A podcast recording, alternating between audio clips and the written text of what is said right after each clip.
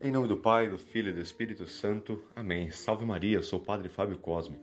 E hoje, dia 3 de maio, nós vamos contemplar o Evangelho de João, capítulo 14, versículos do 6 ao 14. Há tanto tempo estou convosco e não me conheces?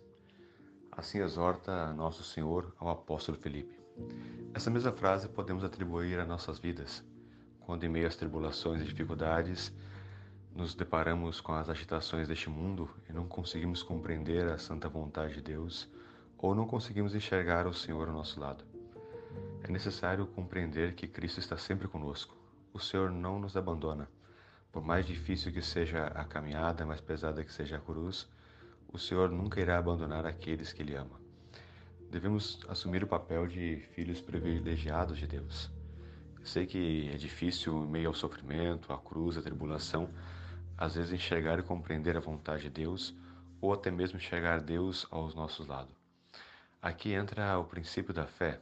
Recordar, como o apóstolo São Paulo fala, que ele se Cristo ama, primeia com a cruz, com o sofrimento. Peçamos ao Senhor essa graça de, em meio às dificuldades, poder enxergá-lo. Compreender que Ele não nos abandona. Recordemos as tribulações que os mesmos apóstolos passaram e o Senhor sempre esteve presente aos seus lados. A vida dos grandes santos da igreja, que por mais que sofriam meias dificuldades, nunca abandonaram a fé, mas ao contrário, sempre recorreram ao Senhor. Santo Inácio nos ensina, em meio a todas as situações, a buscar sempre a glória de Deus. E essa deve ser a nossa meta, que as nossas intenções, ações e operações decorram para a glória de nosso Senhor.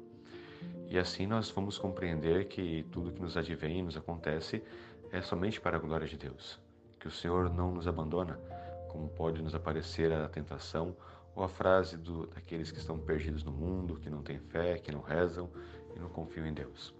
É necessário, em meio a todas as dificuldades, voltar sempre o coração através da oração, a memória através da reflexão e da oração também, para contemplar os mistérios da bondade de Deus em nossas vidas.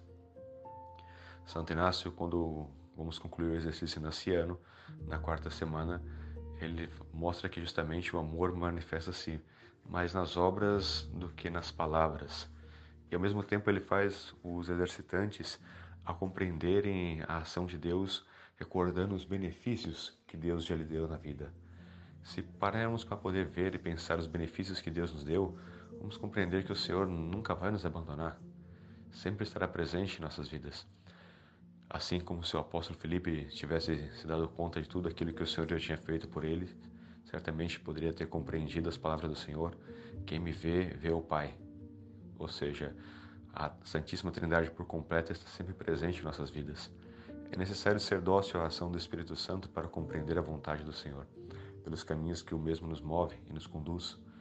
Peçamos hoje sempre a Nossa Senhora, sede da sabedoria, a graça de agirmos com essa sabedoria espiritual e de vermos a ação divina, que o Senhor está sempre presente ao nosso lado, que não importa o que nos aconteça, né, a graça de Deus sempre paira sobre aqueles que o Senhor tem escolhido.